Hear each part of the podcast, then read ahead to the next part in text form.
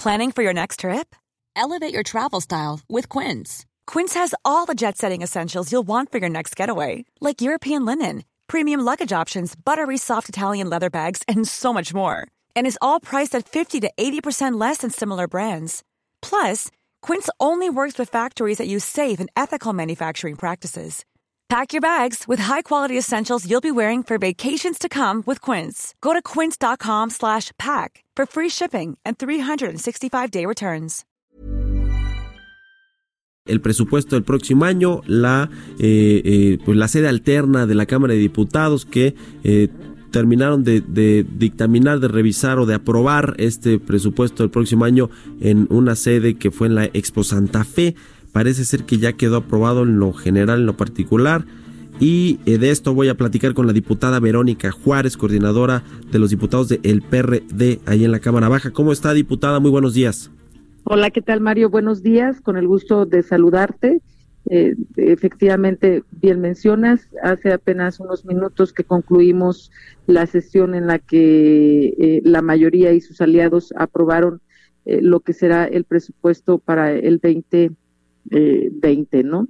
Entonces, este, bueno, primero, si, si lo consideras, comentarte de que pues tuvimos que sesionar en una sede alterna a partir de que había manifestantes que tienen tomada la Cámara de Diputados y nosotros en ese sentido decimos que el único responsable de que esto ocurra es el presidente de la República, porque finalmente Andrés Manuel López Obrador es el que ha estado definiendo directamente el presupuesto. Y pues a los diputados de Morena solamente reciben indicaciones.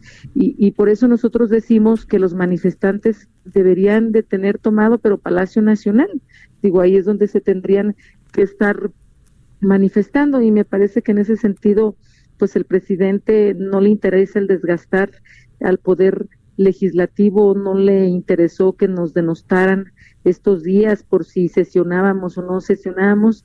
Y finalmente eh, lo hicimos en una sede alterna, me parece con un operativo excesivo en donde estuvimos en un búnker, pero bueno, el PRD tomó la definición de ir a la discusión del presupuesto porque nos parecía importante el que pudiéramos fijar nuestra posición, nuestra posición, el que pudiéramos decirles que eh, el, presupuesto lo que representa eh, finalmente es un presupuesto clientelar, que es un presupuesto electorero, eh, es un presupuesto centralista que está definiéndolo un solo hombre, en donde eh, finalmente quien tiene las facultades es el, es el Congreso de la Unión, la Cámara de Diputados, y nosotros no quisimos renunciar a esa responsabilidad y pues a fijar nuestras posiciones, presentar nuestras reservas, presentamos cerca de 100 reservas eh, y, y, de esta forma eh, este, que quedara muy claro que el PRD no coincide con lo que ahora se ha aprobado en, en la sede alterna. Ya, pues sí, los mayoritearon, como dicen, les echaron la caballada y en esta sede alterna de Expo Santa Fe finalmente pues ya quedó hoy eh, eh, aprobado el presupuesto del próximo año, como dice diputado, pues con todos estos eh, temas que hay alrededor sobre los proyectos y programas sociales prioritarios del presidente Andrés Manuel López Obrador, que eso sí tienen sus recursos eh, disponibles e, e, incluso tienen aumentos en los presupuestos, pero pues eh, eh, algunas otras organizaciones, por ejemplo las campesinas, que son las que tienen ahí cercado el Palacio Legislativo de San Lázaro, pues no se les se les dio voz, no no encontraron eco en los, los diputados de Morena. ¿Qué va a pasar finalmente con eh, la, la, Cámara eh, eh, de Diputados? ¿Cuándo van a volver a poder entrar o a sesionar ahí en, en los próximos días? ¿Tienen ya idea de cuándo regresan?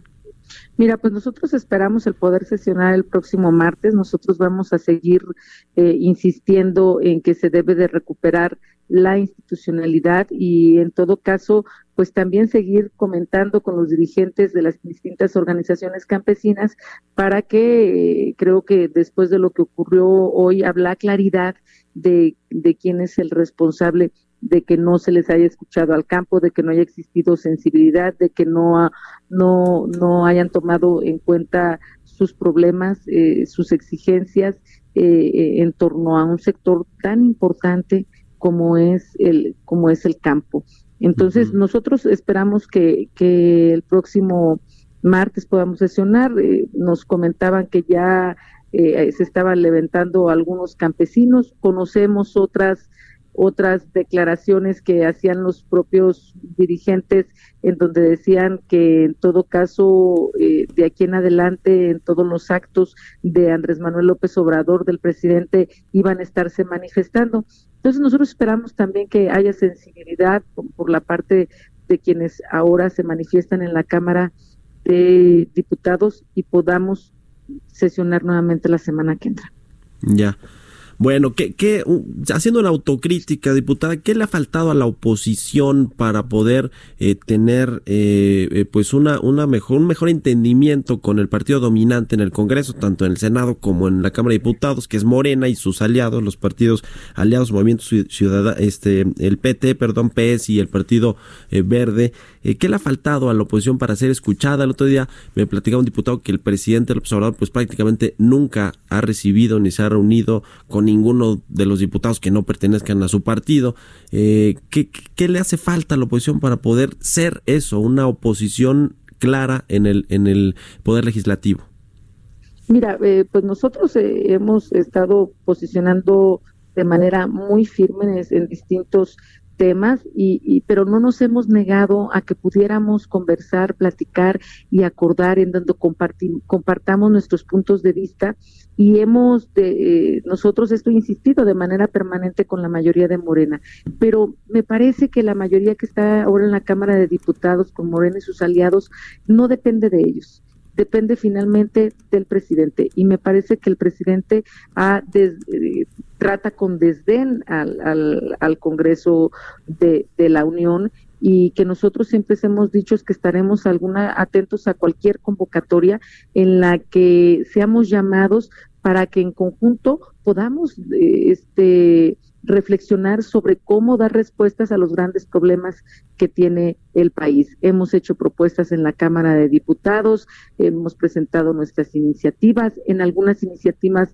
hemos coincidido con Morena cuando reformamos el artículo tercero constitucional, por ejemplo, porque nos parecía que es una lucha eh, que desde la izquierda, por ejemplo, nosotros siempre hemos tenido. Después no nos acompañamos en las leyes secundarias porque no cumplieron el acuerdo y ellos prefirieron escuchar y acordar con la gente, ¿no? Y entonces, pues ahí sí no ha dependido de nosotros.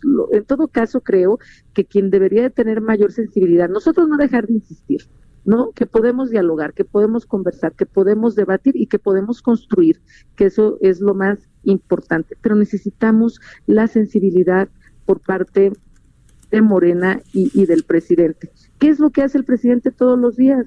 Pues es eh, este, denostar a sus opositores, eh, lo que hace el presidente todo el día es eh, avivar eh, la polarización entre el pueblo bueno y el pueblo malo, entre conservadores y libertad y liberales, entre entre fifís y, y, chairos, ¿no? Entonces me parece que ahí hay una gran responsabilidad por parte del presidente que en todo caso debería de asumir en verdad la investidura que él tiene y gobernar para todas y todos los mexicanos. Y me parece pues que eso es la parte en la que está fallando. Porque sí, es cierto, lo hemos reconocido, que el presidente es resultado de millones de mexicanos que votaron por esa opción, pero también hubo millones de mexicanos que no votaron por el presidente. Y que en el marco de la pluralidad, pues el presidente está obligado a escuchar a todas y todos. Le agradezco mucho, diputada Verónica Juárez, coordinadora de los diputados del PRD, que nos haya tomado la llamada. Muy buenos días.